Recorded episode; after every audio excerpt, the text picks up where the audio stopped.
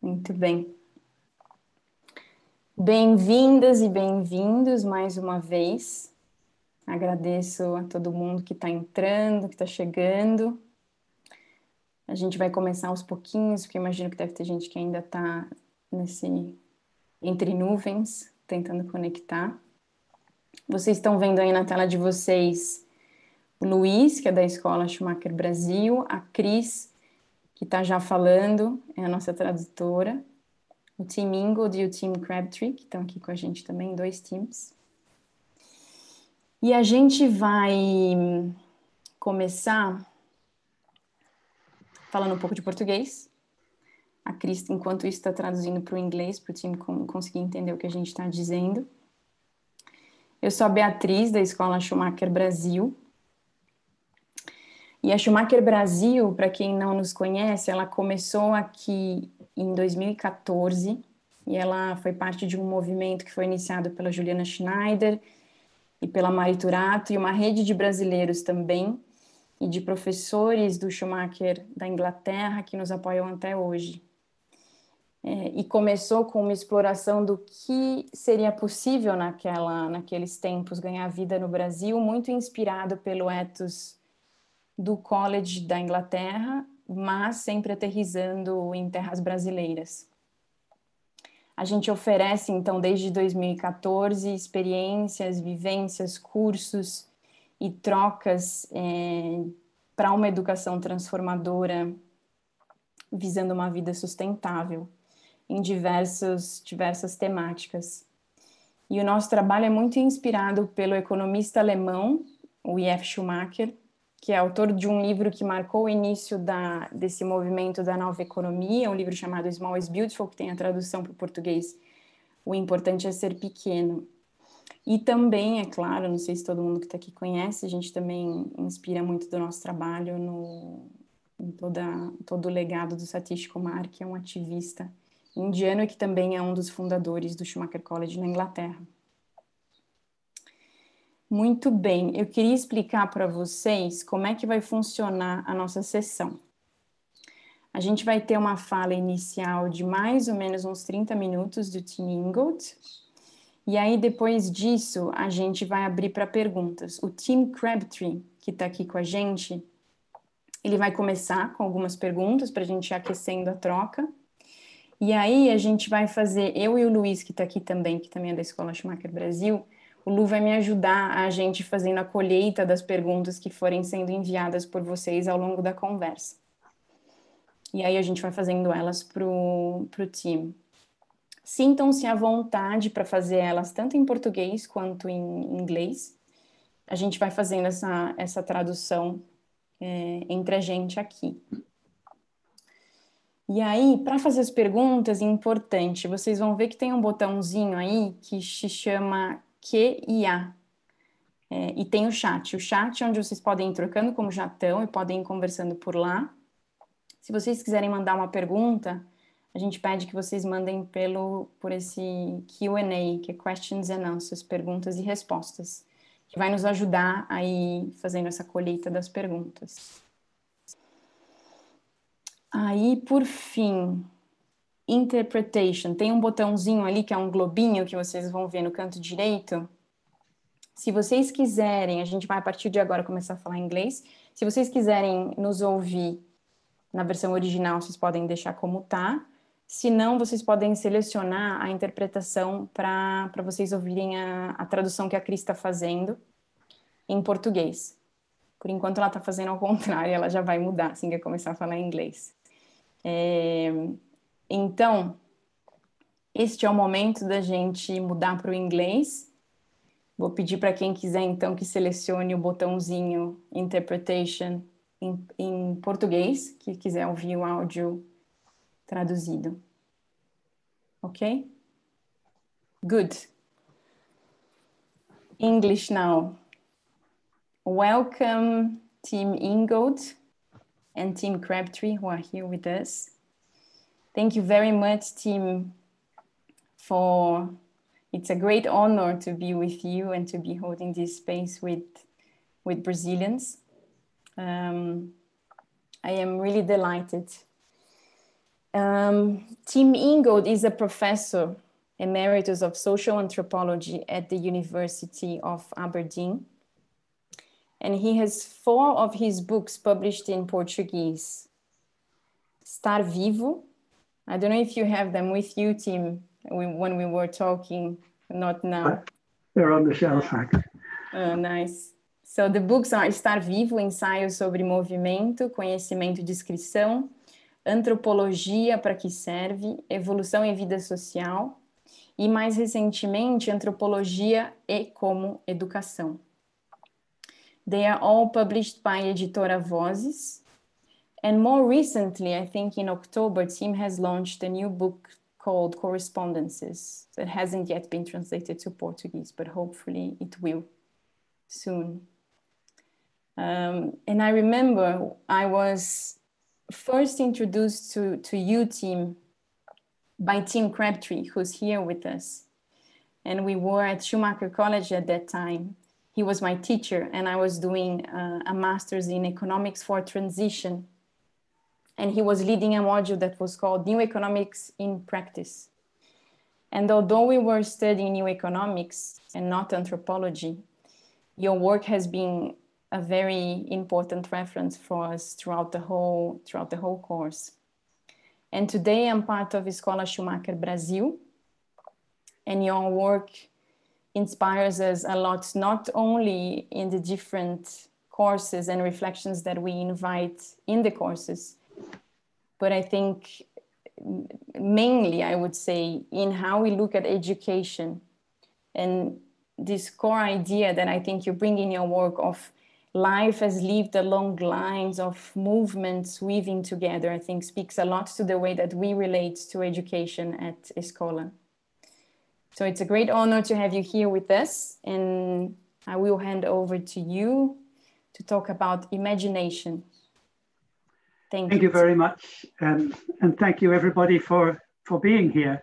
Um, I, I'm going to talk to the, to the subject, and this is a, a sort of title, the young, the old, and the generation of now. So it's about imagination and also about education. One of the great tragedies, I think, of the modern age, which has been cruelly exacerbated and highlighted by the pandemic that we are currently experiencing, has been the separation of grandparents from their grandchildren, or let's say the rather old from the very young. Nowadays, just in, in the times we're living now, there are restrictions that even bar them from meeting each other. Each other. I, I speak personally that I've been unable to meet my own grandchildren now for a long, long time uh, because it's not safe to travel. But even before all this happened this year, grandparents and grandchildren would often be living far apart in separate households and sometimes in separate institutions when old people are in care homes, and they would visit only intermittently to renew their contact. It seems as though a kind of wedge has been driven between the very old and the very young. And this wedge is the intermediate generation. The people thrust between youth and old age. And I'm going to call this intermediate generation the generation of now. The people of the generation of now are all very busy, all preoccupied with following targets and achieving goals. They're so busy with their world making, so preoccupied with the affairs of the day, that they often pay rather little attention to their elders and to their juniors. Their elders, old people, they think, have already had their place in the sun, and it's time they faded away gracefully into years of decline.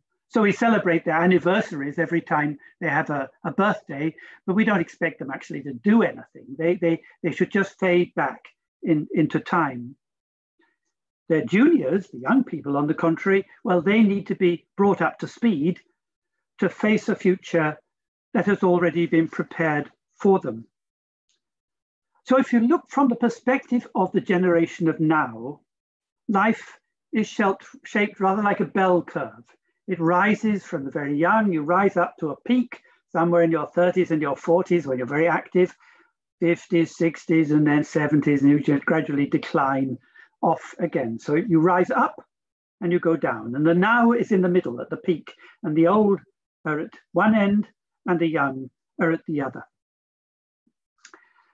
And yet, to make a world, or if this generation is going to make a world, it has to undo or write on top of what has been made before.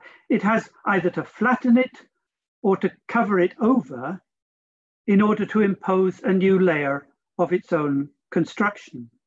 If every, if every generation of now is going to make its own world, then it has to cover over the world that the previous generation of now, who are now old people, had made before that. And their world in turn will be covered up. So we, we get this idea of the development of civilization or of history as a series of layers in which each generation covers over partially what was made by the previous one and will be covered over in its turn.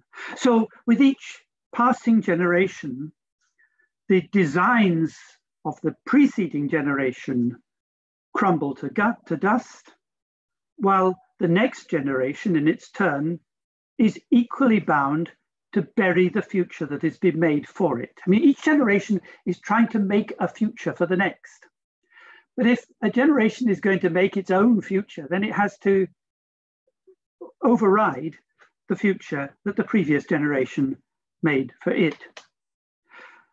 And of course, as uh, layer is added upon layer, objects of design might survive from the past or might later be recovered through excavation, but these objects then figure as antiques. They're out of their time and they might be preserved in a museum.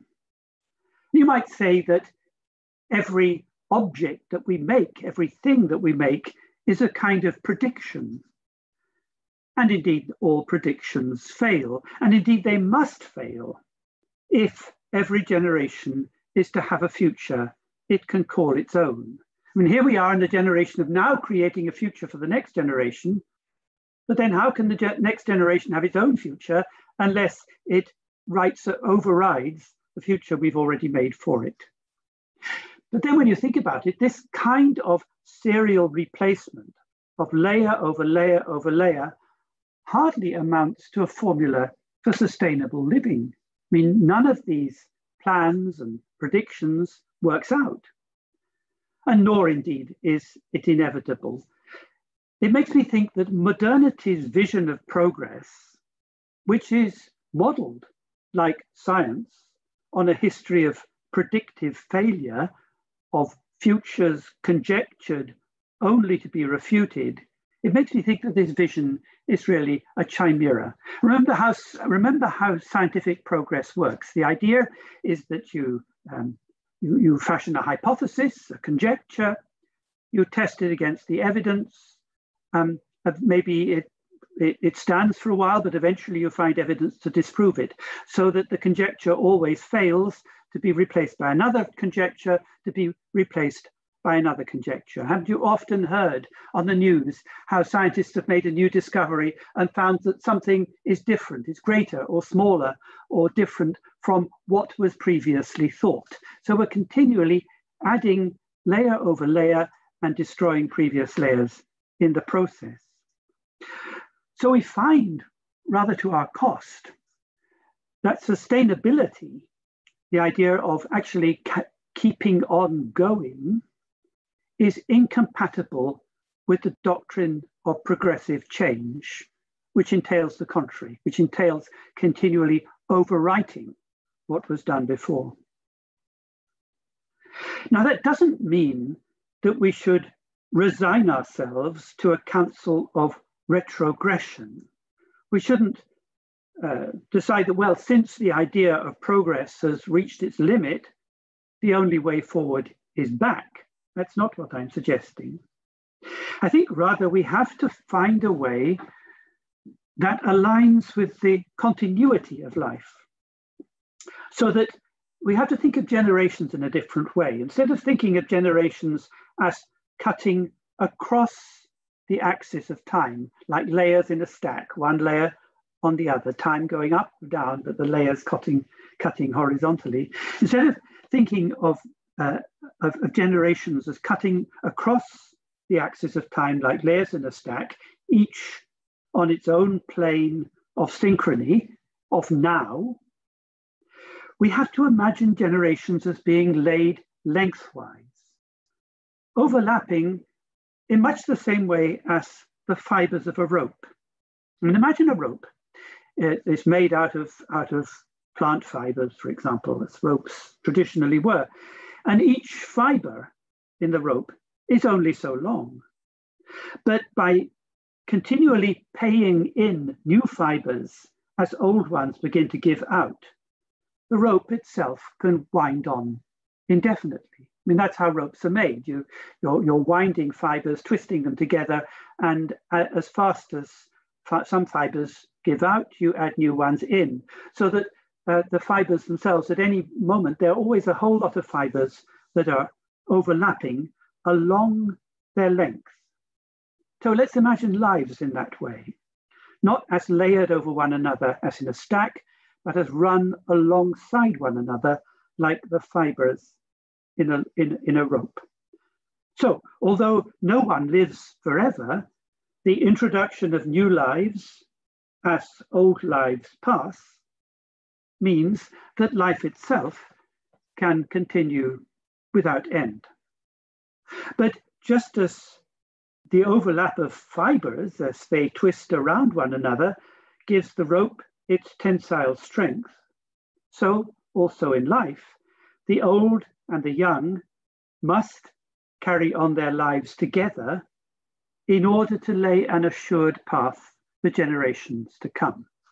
So the idea is that the continuity of life depends upon those periods in which old and young are sort of twisting around one another in what they're doing, they're going along together.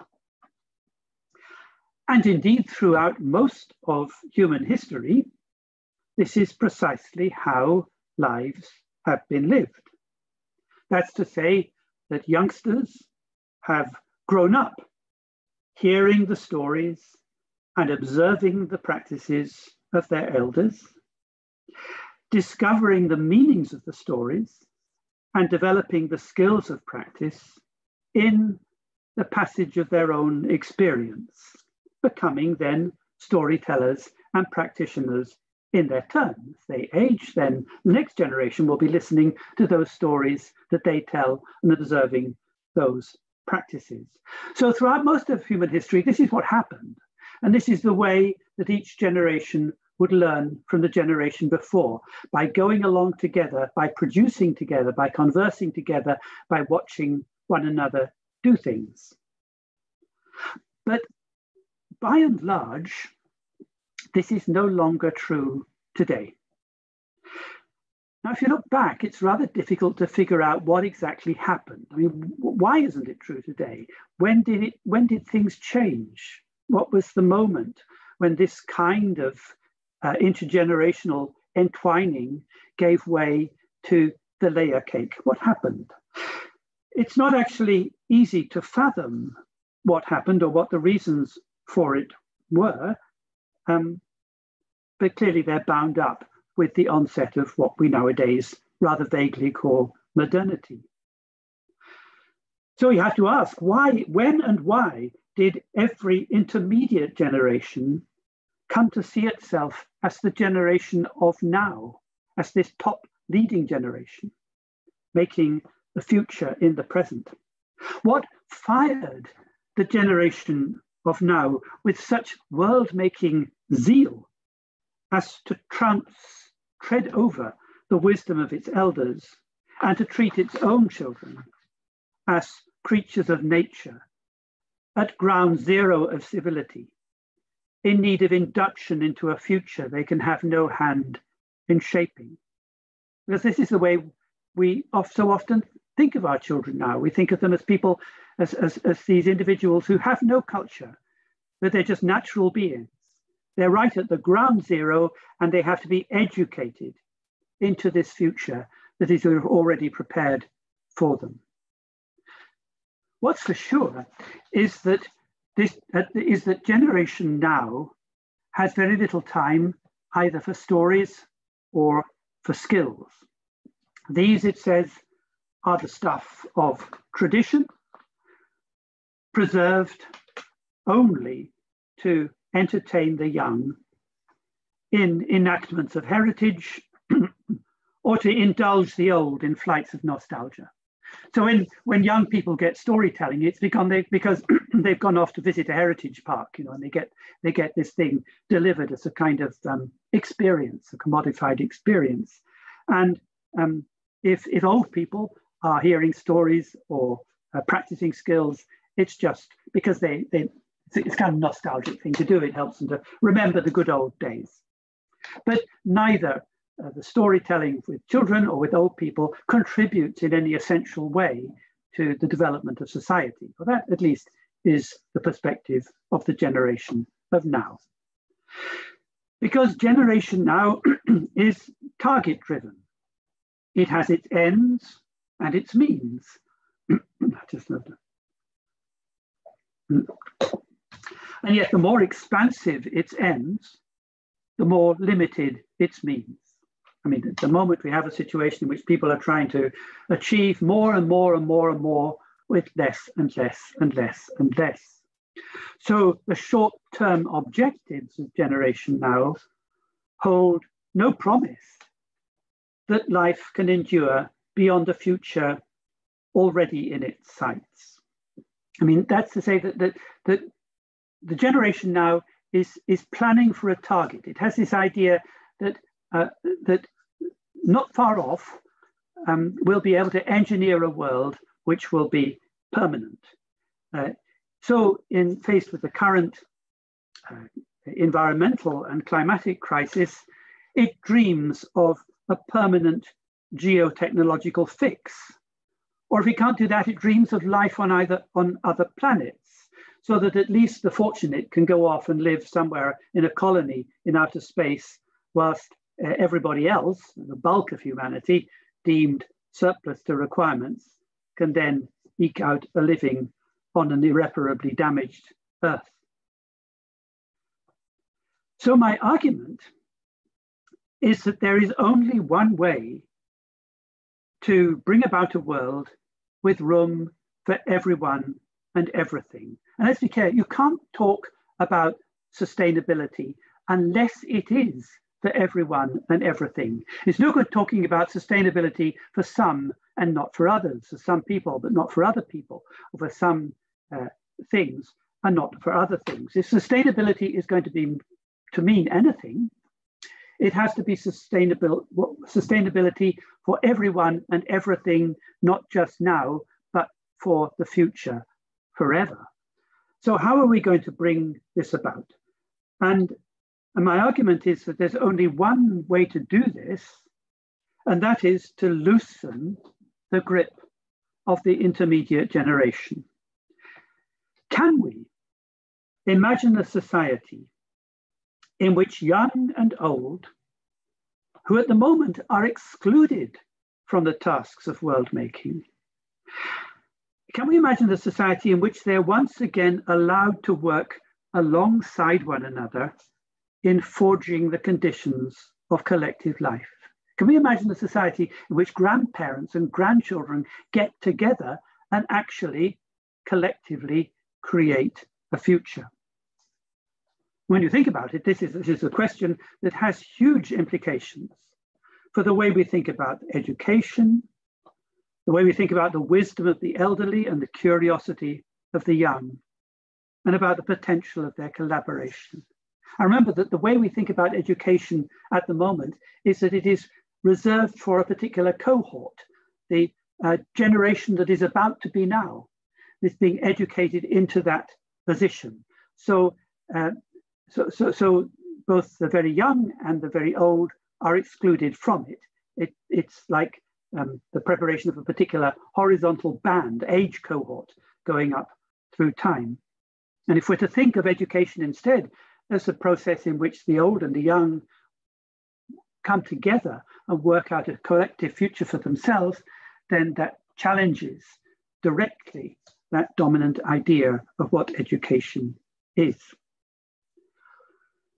Because I would argue that young children and the elderly are in touch in ways that their target driven intermediaries are not, with more enduring rhythms of time. That is, they have a different notion of what imagination is. We tend to think that imagination is a power of conjecture. When we imagine something, we, we represent to ourselves a future that is already within our grasp. We can conceptualize it. Maybe it's not quite there yet, but we imagine a future. We conceive of it, we represent it. And we think of imagination as this power of, of representing a state of affairs that is not immediately present. So, and that is already conceptually in our grasp, even if it's not yet physically or materially so. But for young children and for the elderly, imagination is not like that. It's not about conjecture, nor is memory the recollection of a past already buried. Rather, I would argue that both imagination and memory, for the young and the very old, coalesce in a kind of beyond that is neither before nor after, but belongs to a quite different temporal register. And that's a time not of succession and replacement of one thing after another, but it's a time of pure becoming or immanence. And we could call it the time of, of longing. Longing is a, is a very beautiful word, um, partly because it, it has this notion of length of going along. But the thing is it's to, to long for things, is there a Portuguese word, saudade, which I think means something similar?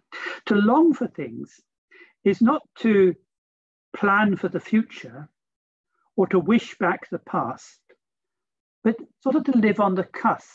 And if you ask people what they're longing for, they can never tell you whether it's something that once was or might come in the future. When you long for something, the difference between past and future seems to collapse. It, it no longer appears really relevant.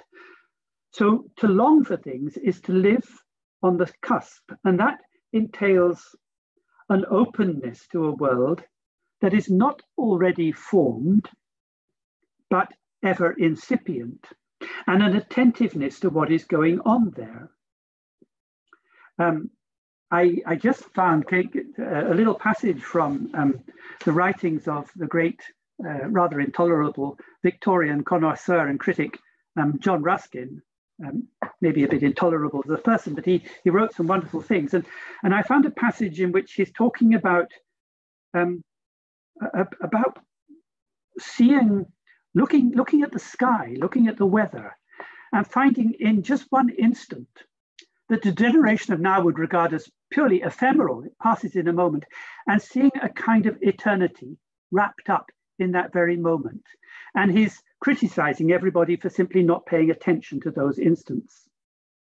So he calls them rather pretentiously um, the whole chattering crowd, all these riffraff who are not paying a proper attention to things. But this is what Ruskin says. Who, who among the whole chattering crowd can tell me of the forms and the precipices of the chain of tall white mountains that girded the horizon at noon yesterday? Who saw the narrow sunbeam that came out of the south and smote upon their summits until they melted and molded away in a dust of blue rain? Who saw the dance of the dead clouds when the sunlight left them last night and the west wind blew them before it like withered leaves? All has passed, unregretted, as unseen. Of course, the person who saw all this in, in Ruskin's account is, um, is the great painter uh, J.M.W. Turner, because he's really talking about Turner's paintings, who, who captures the, the eternity in those single moments that simply pass unless we pay attention to them. So, so what we're talking about is an openness to the world, characteristic maybe of the artist, that is not already formed but ever incipient, and an attentiveness to what's going on there. And in openness lies curiosity, and in attentiveness lies wisdom. However, neither juvenile curiosity nor seasoned wisdom hold much esteem in a system that values objective knowledge and the operations of abstract reason above all else. Indeed, and indeed, within the prevailing value system that underlies our institutions of education and social care, which are dedicated respectively to preparing children for a predetermined future, that's education, and sequestering the elderly for whom this future came too late, that's social care. The innocence of curiosity is assessed as a deficiency of knowledge. Children just don't know there. Uh, and the humility of wisdom is dismissed as a deficiency of mind. So the first, the deficiency of knowledge in children, is branded by our educational institutions as ignorance. The second, the deficiency of mind amongst old people, is dismissed as dementia. Now, for the people of generation now, the idea that the demented and the ignorant might come together and forge a future is manifestly absurd. I mean, what on earth would they would say? What do you think you're doing? You know, children don't know anything. Old people, they're demented. You can't put them together and imagine that they would forge any kind of future. And I'm saying that that's exactly what we should do, because it's the children who have the curiosity and the old people who have the wisdom. And both of those are different from the kind of prepackaged knowledge that we deliver through our current systems of education. So to unite wisdom and curiosity uh, seems to me not only prudent, but necessary for the renewal of generation of, for the renewal of life for generations to come. And this is not nostalgia. It's not hankering for a lost past. It's not a utopian fantasy for the future. It is rather, I think, a foundation for hope. But this is where my argument to turn hope into reality, then the old and the young must come together, turning their collaboration into a force of renewal for the common good. We got to imagine a school in which the people there would be very old people and very young people. And perhaps the tribulations of the pandemic, which drive the old and the young apart, will forcefully remind us, because of what we're missing, of the need to bring the old and the young together again. Thank you.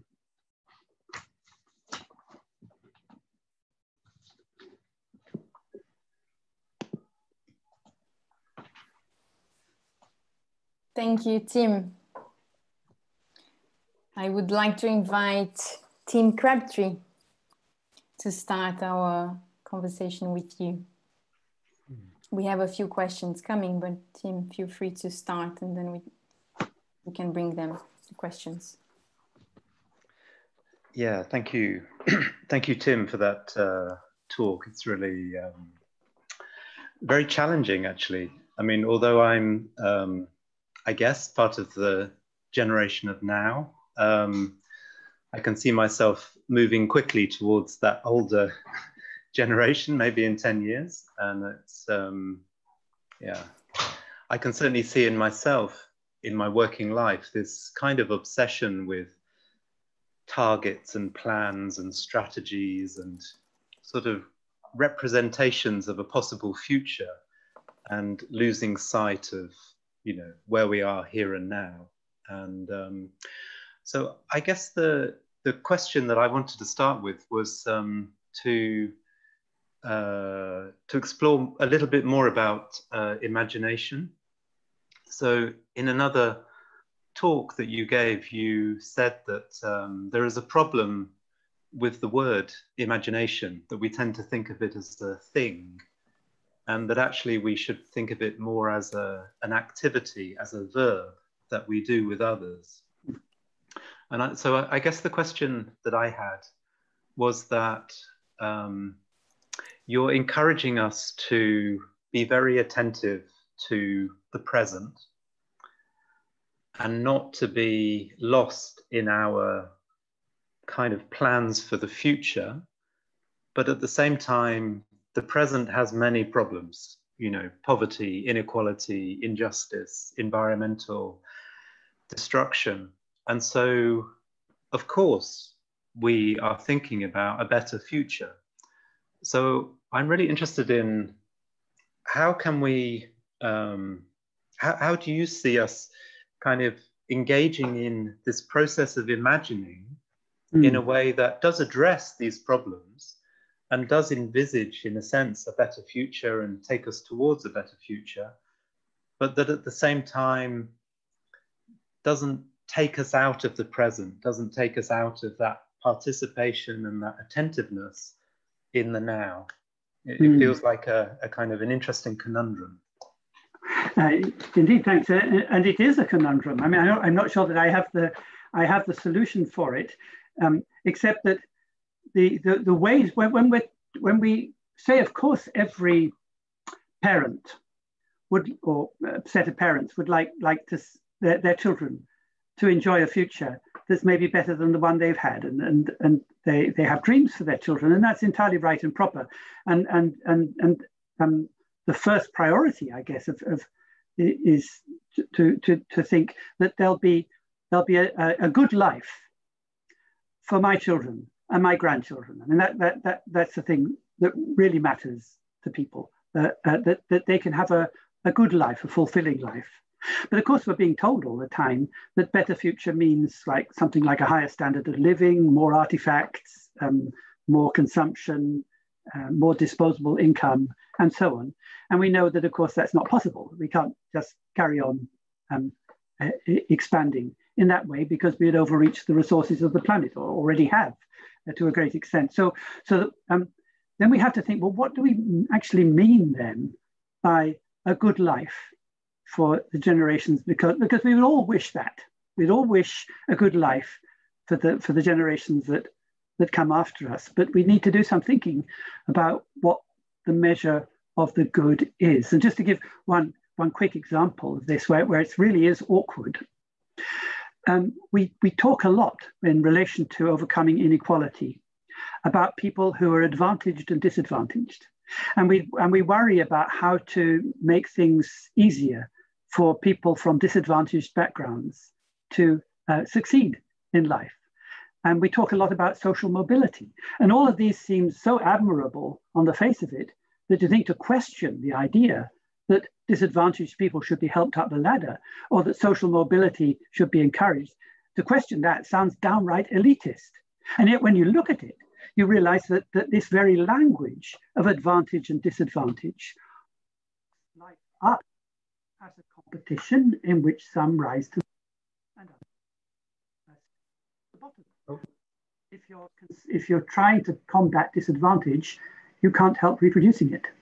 Uh, and uh, in what, what's being reproduced, of course, is a meritocracy, which has its own built in inequalities. So the very language that we use to talk about how to combat inequality uh, perpetuates a system which ensures that inequalities will be reproduced. And so we have to find another language to talk about how to carry on with life. And I think we may, we could perhaps go back and, and look at people, how it was for people through most of history most societies around the world. Um, that out, outside the um, ruling elites, perhaps, who had rather grand designs of their own, just take ordinary people, peasant farmers for the most part, occupying most of the world for, for, for hundreds, thousands of years. They were, they were, they were simply concerned that that, that there should be continuity.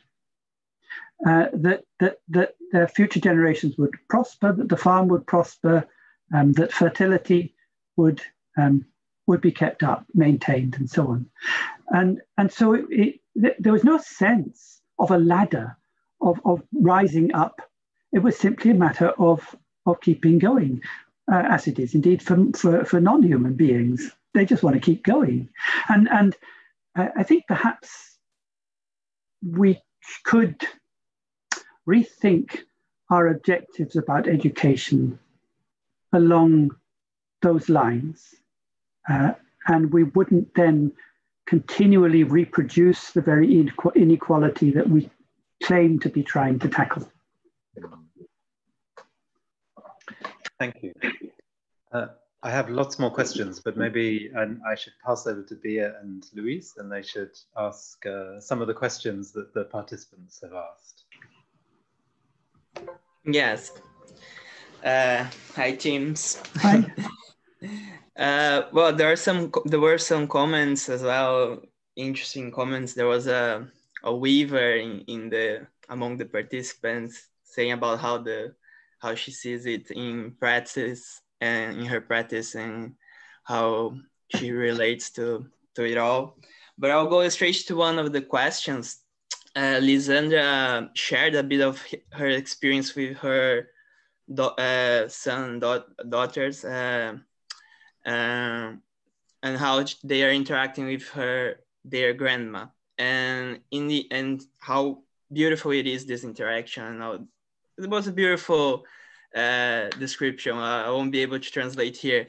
But then she goes into asking, what do you think is the role of the intermediate generation in this gathering between children and elderly people? Mm. I mean, I think that that, that, that, that if, if one went back to, again, in, into the past, um, then there wouldn't be an intermediate, intermediate generation. I mean, there, people just, there, there are older people, younger people and older people. And, and if you take that image of the rope. I mean, they, you wouldn't you wouldn't cut it up at all. So the the the, the intermediate the, the intermediacy of the intermediate generation is a, is an insertion that that comes from um, modernity. So, I mean, obviously, um, at any time in history, if you have a three generational household, uh, you're going to have the, the the the young kids, the parents, and the grandparents, and and of course and in purely genealogical terms, the parents are in the middle with the, the, the, their children on the one side and their own parents on the other.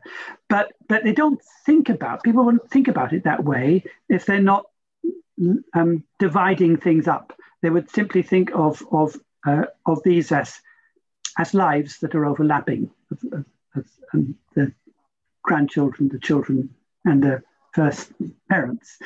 Um, so so something has happened that has then upset that and and and led that generation now and, and these are people who, who've, who've been through the educational system have come out the other end have jobs are in employment they're part of that structure that we now have in, in our society in which people are uh, having been educated are of what we call working age for a particular period in their life before they go into decline.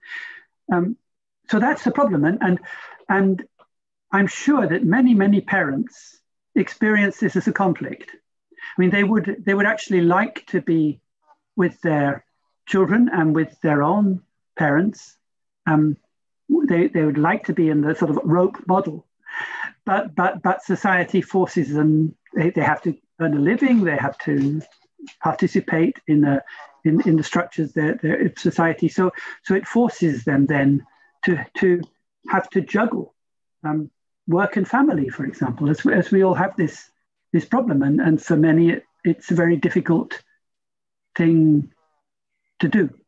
Um, and suppose one reason for that is is you think. Um, uh, if you go back, like, like my wife, for example, comes from a from a from a Finnish farming family. They were simply farmers, and and and um, then when she was a girl, you know, the, the work was done in the household around the home. I mean, there would be no idea that you go somewhere to work somewhere else. that, that that, that work is simply part of the everyday running of the household, which is the growth of the family, uh, which is handing over to, to, to, to future generations. So this idea that, that work comes in between and drives a wedge within the life of the family is something that has arisen relatively recently in history, which means in theory it can be reversed.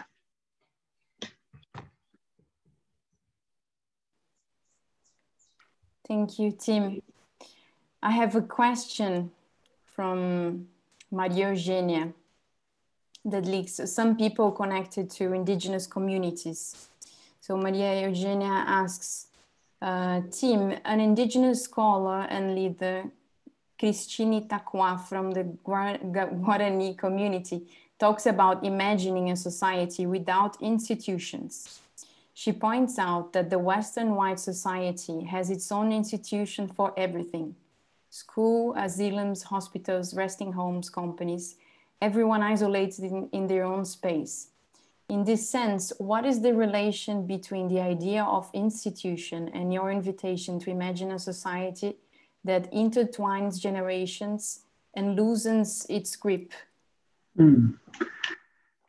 That's a that's a that's a really important and difficult question. I don't know that I have the answer. It, it, it's perfectly clear that that that our modern society is is full of all kinds of institutions, which indeed, as as as your questioner said, um, parcels up our lives in different ways. And it's also true that if you go to a, as I say, an, an indigenous society, um, there are no institutions like that.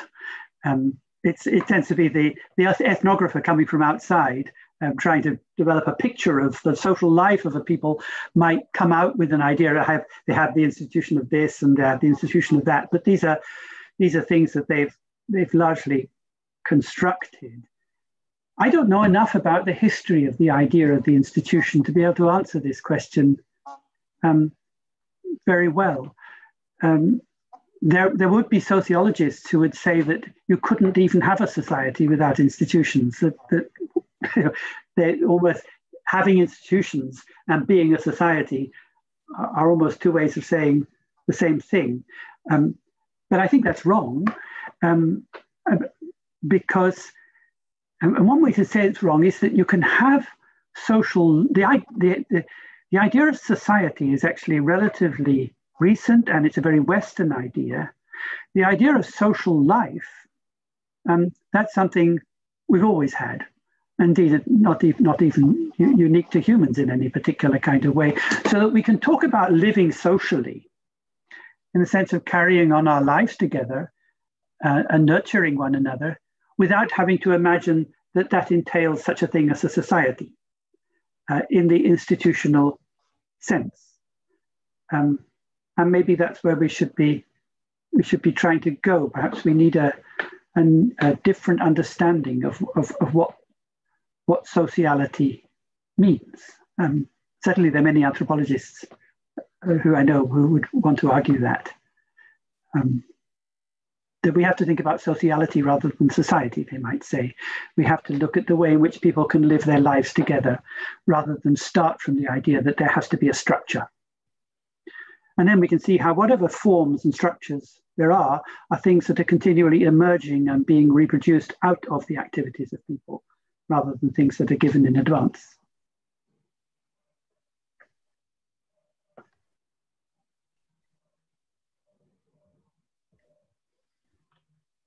Okay. Good, thank you. Lou, do you have a question or would you like me to? Yes, well, uh, there are so many, but one that I, I, I think connects is uh, to connect connected is a question about how is Tim Ingold uh, living and managing to meet with uh, grandchildren during the pandemic. and also it disconnects with how do you envision this correspondence, this intertwining can happen in, in times of social distancing and the, mm. the current restrictions we are we're now facing. Mm. Well, just now I'm not meeting my grandchildren, and it's very sad. Uh, I have uh, two families with grandchildren in, one live in Cambridge and the other in Leeds. Uh, there was a brief period when we could meet the, the grandchildren from Cambridge. Um, we went to stay in a cottage and we met them in, in July when things were a bit quieter and, and cases were low and restrictions were eased. But apart from that, we've only been able to see them on screens, and the same goes for the family in Leeds. We've not seen I've not seen my grandson in Leeds for for over a year now, and it's and um, it's terrible. So, uh, and and I'm, I'm thinking that I mean lots of other people um, must be going through are, are going through the, the, the same experience at the moment all, all, around the world, and and perhaps it, it, it what I'm thinking is that it might suddenly make them realize how important are sorts of contacts that before now we might have taken for granted and not then valued as we do now. So, so maybe, and this will be a good thing, maybe this current situation will teach us what we always knew about how important these relationships are, and, and that they're not just a sort of sideshow in society, but they're actually generative of social life. They're, they're, things that if we don't have those relationships, it's not just the people saying, oh, you know, it's awfully sad not to be able to meet your grandchildren. It's not that. It's that if you can't do it, the social life itself will will kind of atrophy, will, will, will, grind to a to a to a halt. Um, we can only hope that um, that that we'll soon be back in a place where it's possible for um, for people to meet one another um, again. Because what, what, one of the disturbing features of this has been, the, at, at, least in our country, um, there, there, are these, there are these experts who are, who are behavioral psychologists who are analyzing how people ought to respond to various kinds of measures and rules and predicting behavior on the basis of psychological assumptions, which um, probably most of us would regard as, as quite bizarre, um, a, a, sort of extraordinary pronounced form of individualism uh, in which uh, all kinds of interactions are, are measured on a cost benefit basis. It's, it's, it's, absurd. But these people hold uh, positions of, of great power and authority in the way a situation like the one we have today is being managed.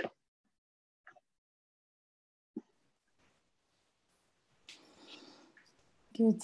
I have a question from Lucas Delfino. And he says, when you mentioned, Tim, storytelling and oral traditions, you talked about the risk of art becoming uh, entertainment, uh, mere entertainment, yeah, and yeah. to be appropriated as a commodity. How do you see the connection of storytelling with this revival of imagination? Well, firstly, I, I, don't see any any division between stories stories and life. I mean, life life goes into stories, stories go into life without any kind of division. So, so the first thing we have to recognize is is that is that stories and life don't stand on opposite sides of a division between fiction and fact. Um, they, they, they, they effectively um, run into one another. Uh, so that I, I, I, would liken it to knitting or, or, or, weaving, in which telling a story is like picking up a life and pulling it through to the present. It's like if you're knitting, you know, you're looping the thread all the all the time. So you're you're picking up a loop and pulling it through to the present. But the the, the strand is itself a continuous one. Uh, it's not that um, you know, one might call one end of it story and another end of it life, but it's the same strand that is simply um, looping. And, and I, I see that's, um, that, that's the first thing. And the second thing is, is about how you find the meaning of stories. They're, they're, it's often supposed, I think incorrectly, that um, stories are an educational device by which you transmit meanings and values encoded in the stories from one generation to the next. So the idea is that a, a parents tell stories to their children. The story encodes a message about what's good or bad to do or something like that.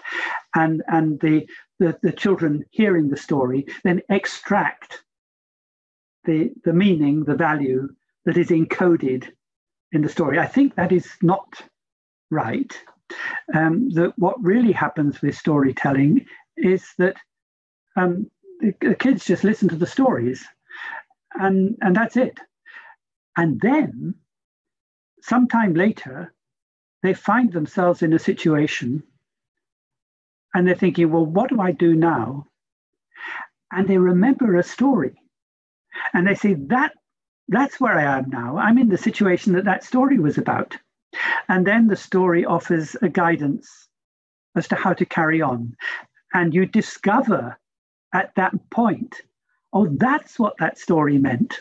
And it's a meaning for you. It need not be a meaning for anybody else because everybody's particular circumstances are, are different. So the meanings are things that we're continually discovering in stories after they're told in the context of our own lives. They're not meanings that are sort of um, decontextualized and then passed off, communicated like, like, like coded messages. Um, and I think it's the same with stories as it is with, with learning skills you. It's, it's a process of, of, of guided rediscovery rather than a process of transmission.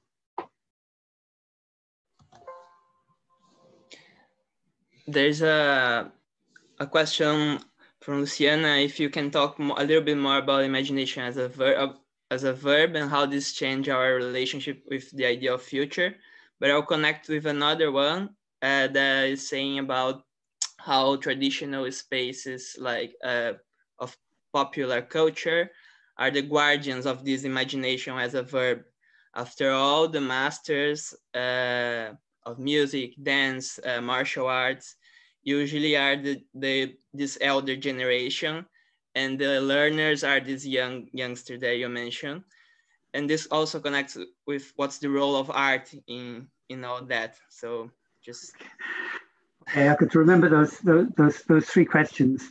Um, yes, I want to move from talking about the imagination as a particular cognitive faculty that we might have in our heads to imagining as a verb, as something we do.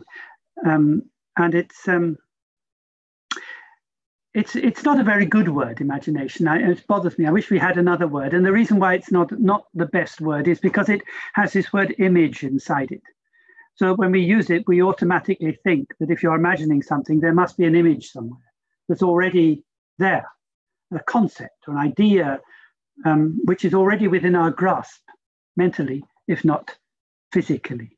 And that's not what I want to do with it. I want to think of the imagination rather as something of the way in which, in our thinking, uh, how thinking always overtakes thought. We're always falling ahead of ourselves. Not actually, uh, you know, in real imagination, you don't know what you're imagining. You can't put a put concepts to it. It's it's a sense always of of overflowing, uh, of, of falling ahead of where we are.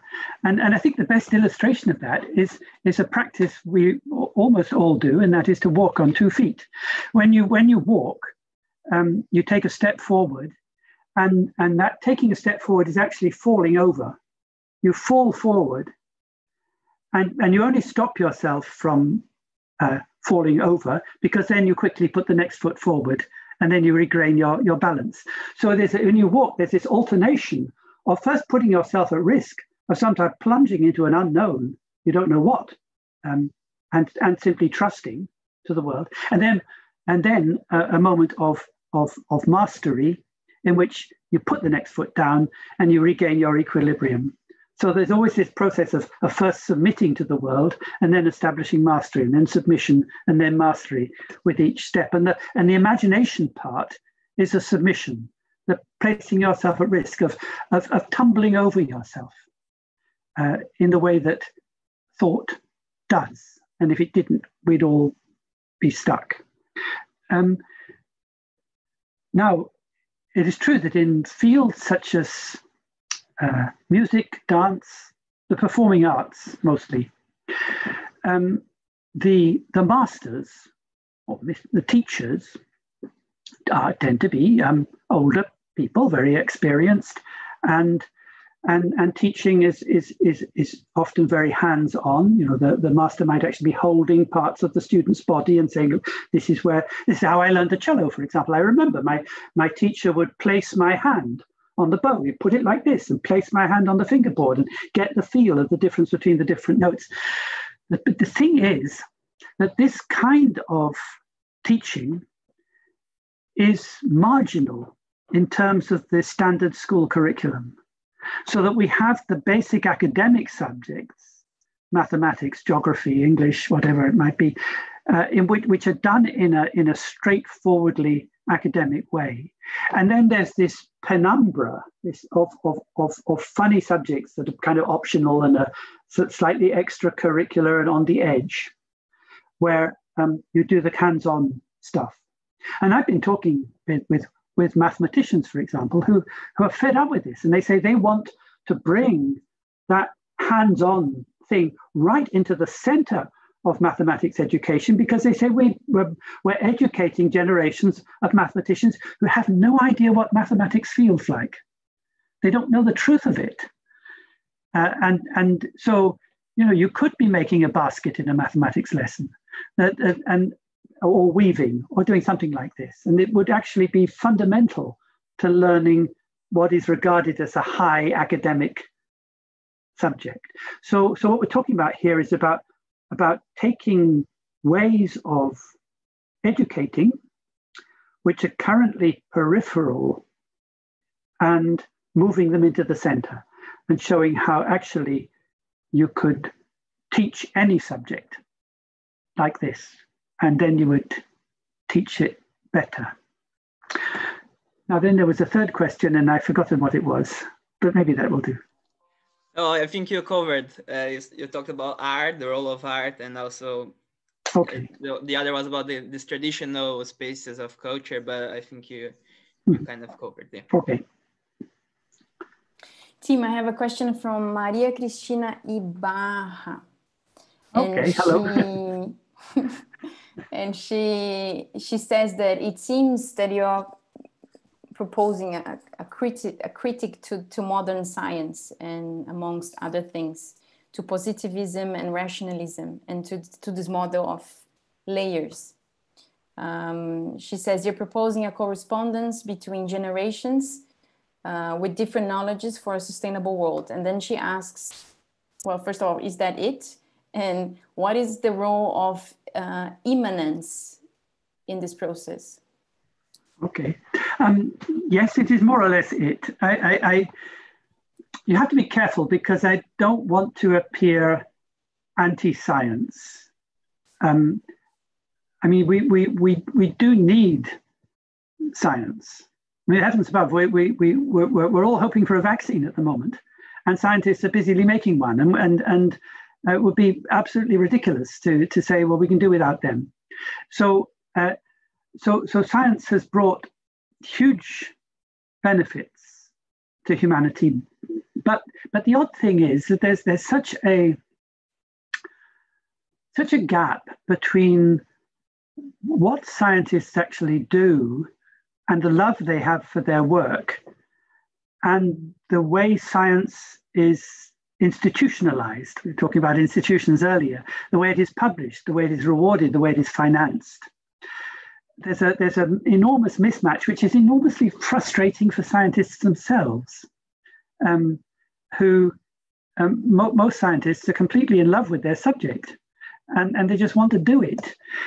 But, but they find themselves within structures that uh, treat that deep personal engagement as an irrelevance.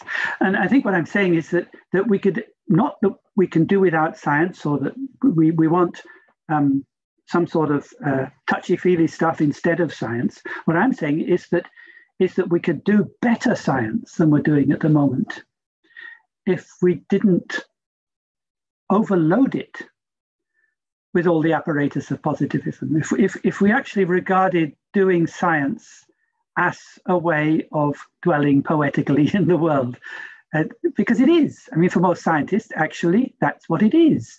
But they're not allowed to, to say so uh, or, to, or to recognize that. So, so we, it's not a matter of, of arts versus science. I, I don't want that, but, but it's a matter of, of regrounding science in our habitation of, uh, of a lived world. And where immanence comes into that must be the recognition that this is a world of becoming rather than a world of being. So rather than thinking, and, and, and science too needs to understand that the world, that firstly, that they are part of the world they're studying, and secondly, that this world is worlding, that it's always one that's becoming. And there's, there's nothing new about that because this is exactly what Whitehead said in the 1920s.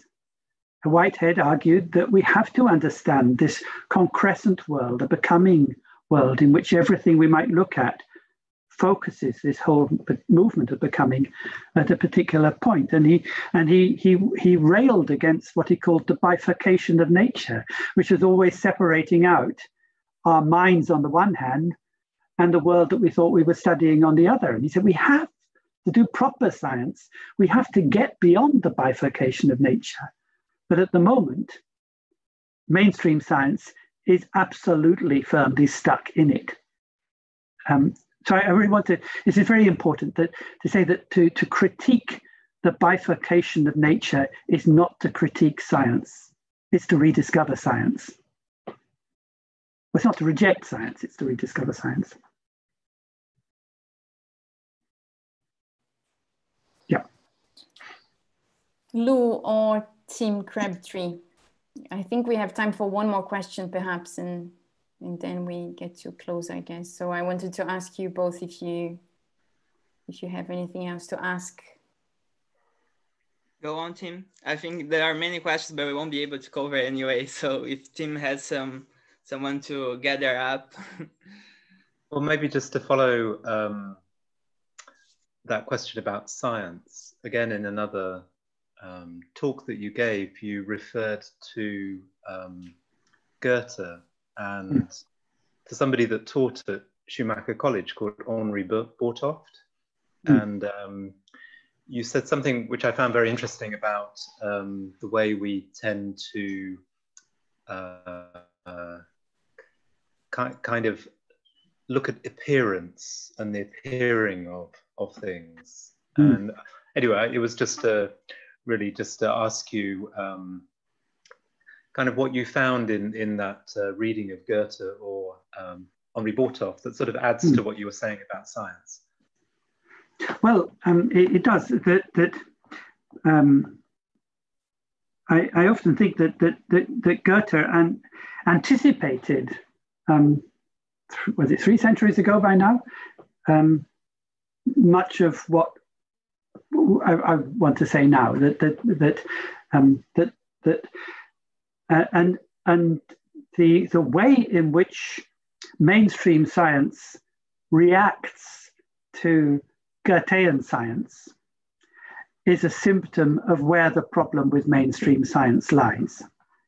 I mean, it can be critical, but the sheer bloody minded hostility towards it, the ridicule of Goethean approaches, is reflects very badly on the current constitution of, of mainstream science. Uh, they should actually look at it seriously, not suggesting that kind of somehow you know Goethe got it right and Newton got it wrong as regards color or something like that, but but at least to to um, recognize the principles of it. Instead of banging on about two cultures and how to integrate you know the, the arts and humanities and the sciences it's not that. It's about finding a way beyond that sort of um, bifurcation. Henri bortoft had this lovely bit where he says that although grammatically it's correct to say it appears um, it appears at the um, philosophically, it would be more correct to say appears it. I mean, what, what he meant by that is that um, to actually uh, to actually participate in the becoming of something is to be up there at the very moment of its appearance, to treat the world as something that is an in continuous birth, and and to be up and and it's like Merleau-Ponty put it in this way. It's like the artist does, opening up your eyes on the world for the very first time, every time. That's what Ruskin was getting at in the passage I read out. This idea that every time you open your eyes on the world, it's as though it was the very first time ever, and it's that moment. That's, and and and you're there in the appearing of things. And what I wanted to say was that that I think is the way we should understand imagination. It's it's appear it's not imagine it's not representing things, it's appearing them and being present in that moment of appearance. It's funny when I was teaching at Schumacher College, I think my students found my teaching of economics rather boring. But uh, the thing that I think they really enjoyed was I introduced them to a painter called Philip Sutton, and uh, he's now 92. And uh, he paints still every day from mm. nine o'clock till five o'clock. And it was the most, uh, I don't know, I think the most significant um, experience that they had during this kind of uh, learning about economics, although we were learning about economics, because here was somebody who every day kind of just immersed himself in this world of becoming mm. and never bored of drawing and painting and still to this day 70 years you know he's, he's been painting every day for 70 years and yet he's just immersed in this wonderful kind of immanent world and it always struck me that uh, that was the thing that these economic students enjoyed you know meeting mm. this older mm, person sure. you know from mm. this uh, kind of generation that is pushed to one side, but actually his, he was the hmm. most inspiring person mm. with his economics course. Well, we have uh, the studies that have been done by, not by myself, but by colleagues, um, where, where they've um, put sort of eight, nine year olds um, going into care homes, um, talking to people who, when they would have been younger, would have been farmers and fishermen and are now officially suffering from dementia. But with these kids that, that, that, that put, the, put the implements in their hands like a, a net to mend, and they knew exactly how to do it. And then they would start talking, and, and, and the kids were absolutely hooked. And that's what I mean that, that actually you could bring those generations together and amazing things happen. Definitely. Hmm.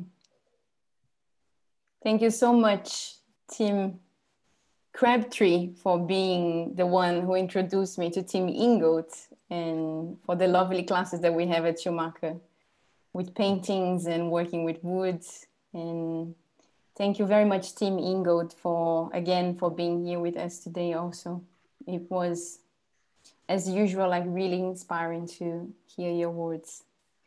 Uh, I wanted to also thank Editora Vozes, who's the publisher of your books in Portuguese, for this special discount that they offered everyone that joined the webinar today.